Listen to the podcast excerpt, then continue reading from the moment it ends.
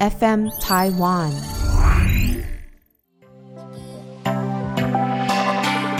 本节目是和 FM 台湾共同制作播出。What's up，各位兄弟姐妹，欢迎回到独生子的世界。我们本集呢，独生子的世界参加由 FM 台湾发起的串联活动，就是要出门。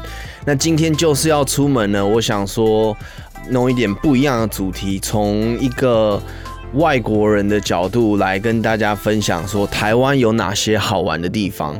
那参加的节目总共有二十六个，包含 S.H. 好野人生、一日火药、Yo What's Up 在干嘛、最强无痛学习知识频道、鱼说 Fish Talk、Travel 聊旅空间等节目。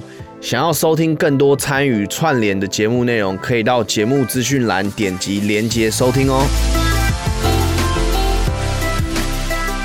Hello, everyone. Today we have a special guest from Colombia who's been in Taiwan for four years.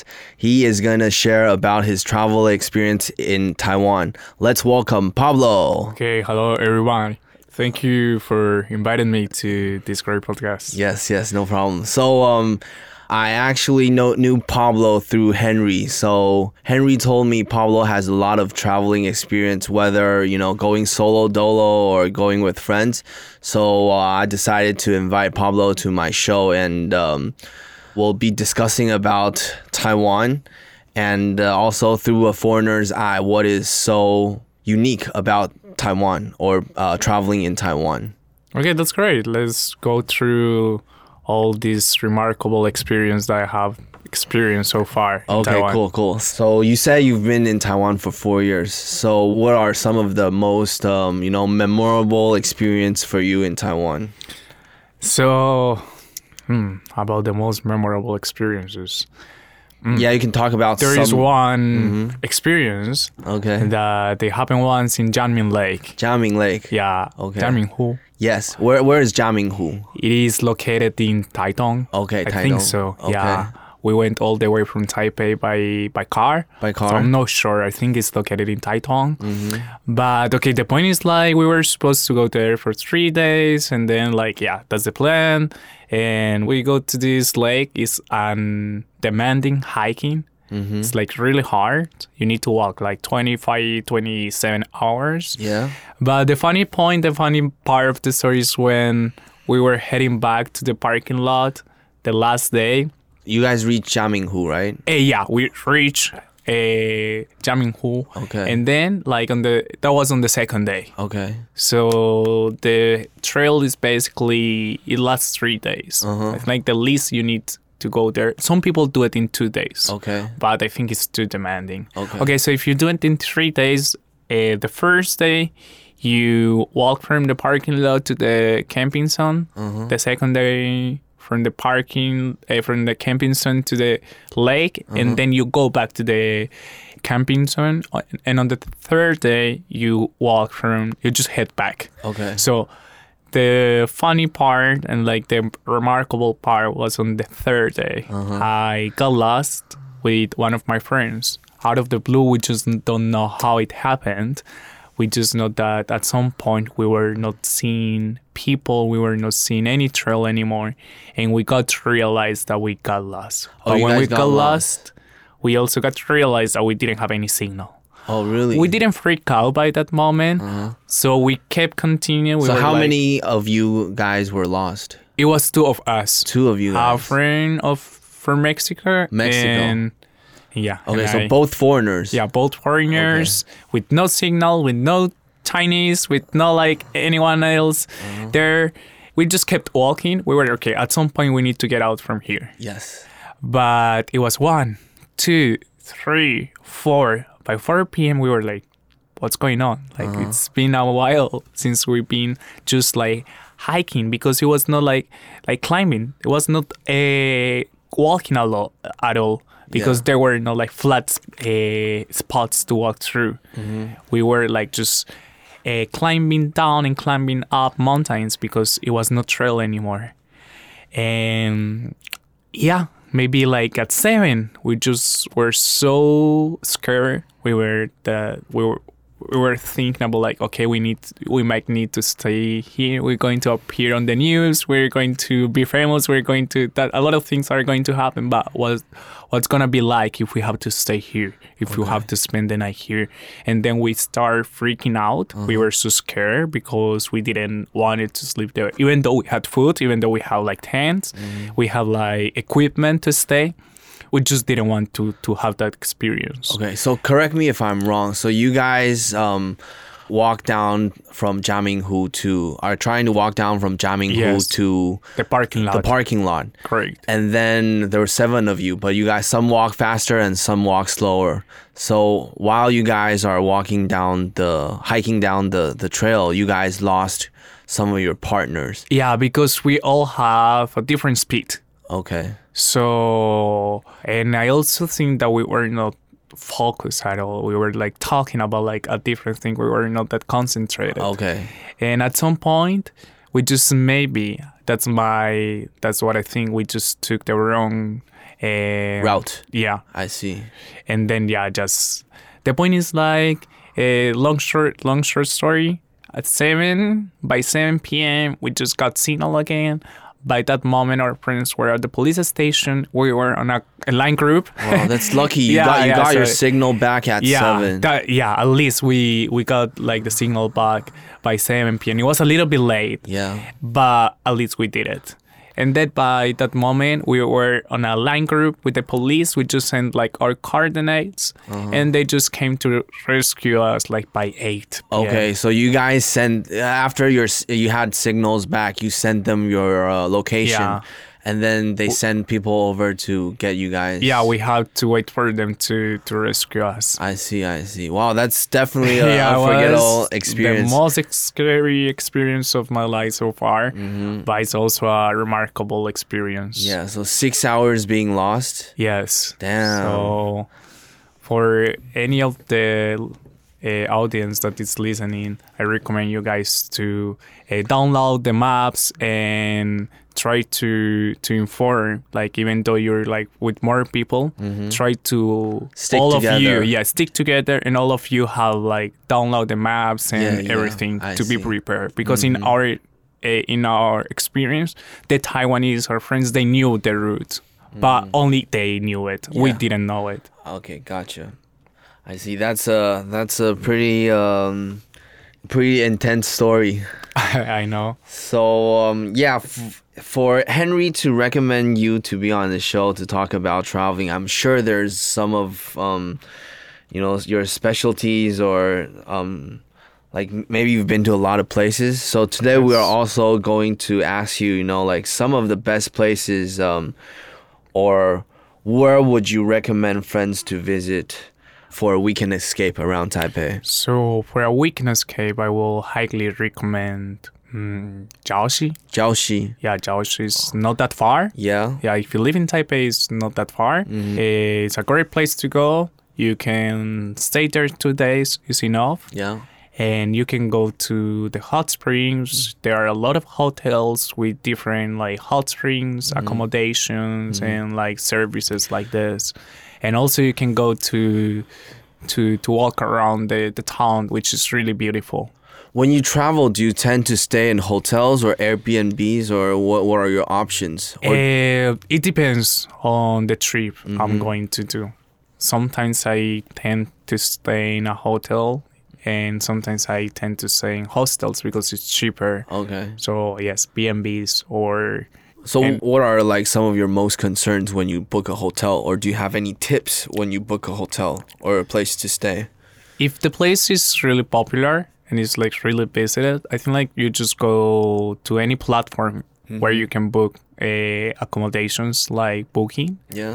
But if the place is not that developed or that uh, into the is not like on the travel industry that much, I would suggest that to the audience to call Call. yeah to call directly to the to the places Mm-hmm. and ask for recommendations and when you call you can save also some money because booking uh, sometimes is a little bit more expensive sure, because they- they- the platforms they, yeah, yeah. charge the owners uh, a little bit so Service fees. yeah services So I would suggest to call and also to use platforms. They're really useful in a lot of places in Taiwan. You can find uh, accommodations through these kind of platforms. So yeah, I've also see um, on your Instagram you've been to quite a lot of countries and places, right? So can you talk about some things about Taiwan that are unique that you don't see um, in other countries when you travel? Because for me, uh, being a local, maybe it's just you know I take a lot of things for granted, but uh, maybe through a foreigner's eyes or perspective, um, can you enlighten us like what is um, some places you really think it's really unique about Taiwan that um, w- we should um, you know cherish or I think that the point that Taiwan has a lot of mountains, and besides that, it also has a really beautiful uh, seaside, is really unique. sea heights? So yeah, seaside. Yeah. So sometimes you have uh, countries with a lot of mountains, but like their beaches are not like that beautiful, Mm-hmm. or they don't have like um, sea at all. They don't have like beaches at all. And yeah, some lockdown countries. Mm-hmm. what about Colombia? Uh, Colombia, Colombia, you can find also a lot of beaches, Uh-huh. and in some places you can find also a lot of mountains, but Mm-hmm. not as much as Taiwan. How Like- how is like the landscape in Colombia like? Um, it depends on on the place because it's a like really co- big country, and you get to see beaches, but you also can get to see volcanoes. You also can get to see mountains. So Okay. it basically depends on on the area or like the part of the country you go to. Mm-hmm. Understood. So, yeah, so I think like Taiwan, that fact that I told you about that it has a lot of mountains and it's also just right.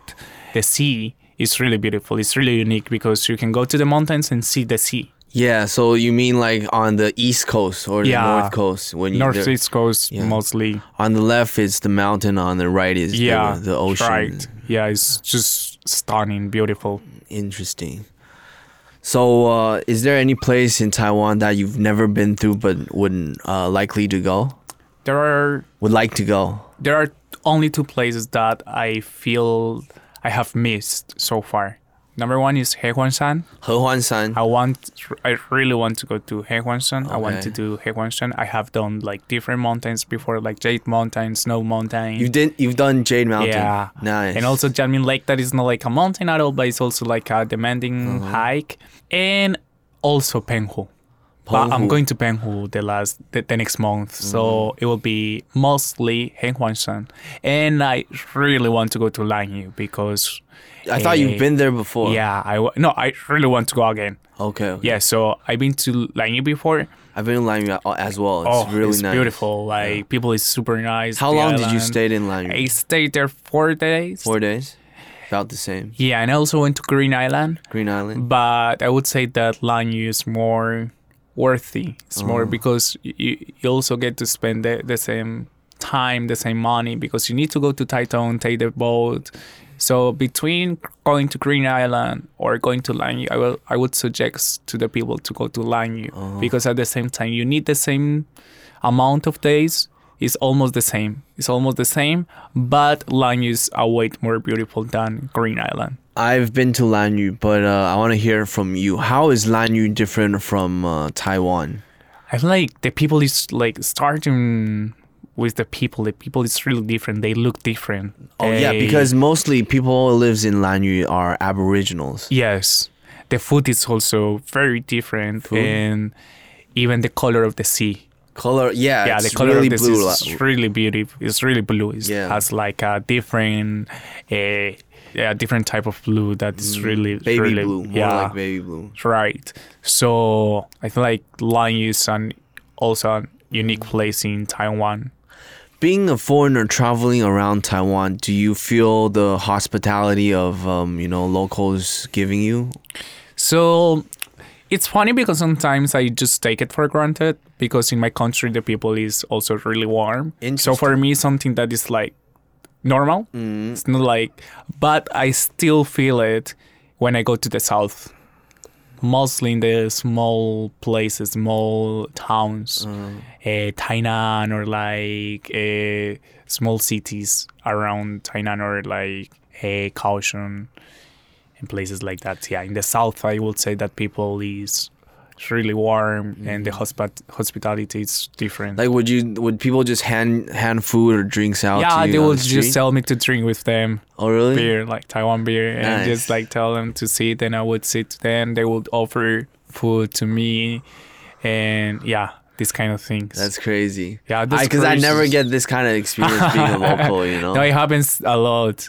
Uh, they just start talking to you out of the blue, Uh-huh. and if you are into being like that, because some people they just block so uh, are- them. Are, you always open to you I'm know super open to meet new people? yeah to meet new people Okay. if they want to invite me to to eat with them of course of course i have to say yes Mm-hmm. So do you have like anything that you can think of right on top of your head, like uh, really crazy or you know good hospitality experience?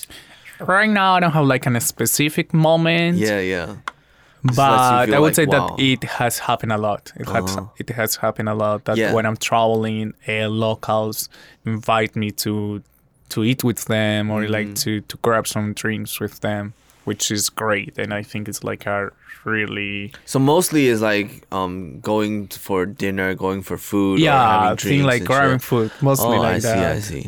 Okay. It was also funny once. I really needed to take shower Uh-huh. because in my country we we take like shower every single day and we cannot uh, miss that. And Okay. I was struggling. I really need to to go.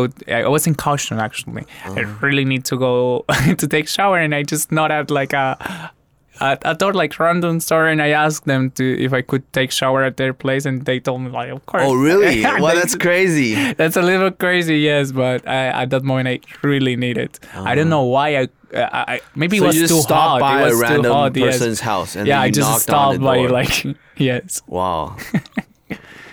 okay, so we just talked about um, a place for a weekend escape, right? Um, but now this is for my for some of my homies. So, any place where you recommend, or maybe three spots you recommend to take a date out close to Taipei. Close to Taipei. Yeah, Let your me your some of your secret spots, or it Alright. doesn't have to be in Taipei, but you know, doesn't have to be you know super far or you know something everybody knows on the Instagram. Just a little um, Pablo's secret spot. Once I went to Geelong Night Market and I really like it. No. Like Geelong is so popular and maybe I don't know if for Taiwan it's like is that beautiful, but I went to Well, that dude, personally, I don't like Geelong because it rains so much. it- Yeah, I don't know. The day I went to, eh, it was beautiful, and I just like it. Like Geelong, I think is a beautiful place. Also, Jofen, but by Jofen, that area, like Rayfang, Rayfang Rayfang, district, yeah, yes. has like really beautiful spots. Even like Rayfang town, there is like, a, a town called Rayfang, and it has a lot of mountains. And I also went once to a really beautiful place that is called the Cat Village. Cat and it's- Village? yeah, it's around that area. Uh-huh. Yeah, and there are a lot of cats everywhere. Oh, Cat Village. Oh, I Yes. see. I see. I know. I know that yeah, place. the cat village. Yeah. okay. So yeah, Interesting. What are some of your favorite uh, Taiwan local food? okay. My favorite, my Some of your favorite Taiwan f- local food. Toyo Ping, Toyo Toyo Ping. Ping. Yeah, Okay. Uh-huh. because I was living in Ilan, and I I think it's it, it I think is it's from called the Ilan. green onion pancake. Yeah, the green Okay. Uh-huh. onion pancake is really good. Something that's funny and it's something that I do a lot. And I, when I get it, Taiwanese get like, I get dumpling, but without dan, without Okay. egg. So they're always like, some places they tell me no. Like I tell them like to put bacon, Oh. and some of them they tell me no, we cannot. Uh, make Uh-huh. uh. dumping without dan. Yeah, yeah, And they just don't do it. But some places they just uh, instead of adding bacon, they just add uh, instead of adding Eggs, eggs, they use just bacon. add bacon. I see, I see. and I don't know what is it called in Chinese. I think it's Do you think the uh, like uh, danbing or uh, bing is uh, is something you can bring back to Colombia yeah. f- to start a like a franchise or or, or store? I don't know if people will like it, to be honest. Mm-hmm. Okay. Maybe yes. So it's only like your personal preference. yeah, I feel like it's my personal preference. I see. I see. and also Chen Sui Jin, Chen Sui Chen Su Jin. Shensuji It's like fried chicken. chi- yeah, the I chicken see. is really good. Okay, so I you love the like you chicken. like um our flavor more than like the Kentucky Fried Chicken flavor. Yeah, yeah, I- interesting. yes, in instance. So what other food would you grab when you get uh, shensuji? Tempura, tempura, No, not that much. um, pig's blood. No, No? no, I'm really bad at trying new things. To be honest, Are, are you afraid of trying new things or? You, yeah, I think I'm. Uh, Well, b- but once in a lifetime though, right? I know, but I never tried it though. You never. no, I well, never. I think we should go right after the Okay. show. I never tried it.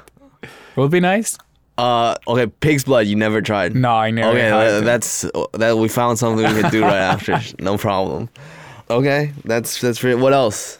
I like pretty much that Uh, what about like tapioca? tapioca Yeah, tapioca uh, bubble tea. bubble tea. Oh Is yeah, that something you I like? I have a bubble tea every single day of my life. Oh, really? I they yeah I Every day. I think it's bad, but yeah I I drink bubble tea every day. Interesting. I'm obsessed. It's funny because when I first came to Taiwan, I was living with a host family. Uh-huh. So the first day I get into Taiwan, my host brother was like, "Okay, let's try this," and I try it because I don't like milk, Uh-huh. and I didn't like it. I hate it so much, and I didn't, I didn't drink. Like for like maybe six months, seven months, I was no, I never, I'm not trying this again because I really hate it. okay. But once, I don't know, someone just gave me a bubble tea again, and I was like, it, it tastes differently. Uh-huh. I see, I And see. since that, I've been bubble tea fan forever, even Well, though I don't like milk. So the first impression is really Yeah, important. I know. it's funny. I didn't like it at the, at the beginning because, as, I, as I'm telling you, I don't like milk. Mm-hmm. But bubble tea, eh, um, fan number one of bubble Nice, tea. nice. So okay, the last part of the show. Um, maybe we can shout out to uh, you know some of your friends that has never been to Taiwan. You can uh, talk to them in, in Spanish and just to uh, invite them to Taiwan. Bueno, a todos los que están escuchando ahorita el podcast, eh, les recomiendo altamente, súper recomiendo venir a Taiwán, una isla hermosa, con gente maravillosa y con muchos lugares para visitar. Aquí los esperamos. Cool, cool. I don't understand anything, but I, I feel the vibe. All right, thanks, uh, Pablo. Thank you for coming to the show. Thank and you. Uh, uh, we'll see you guys next week. Peace.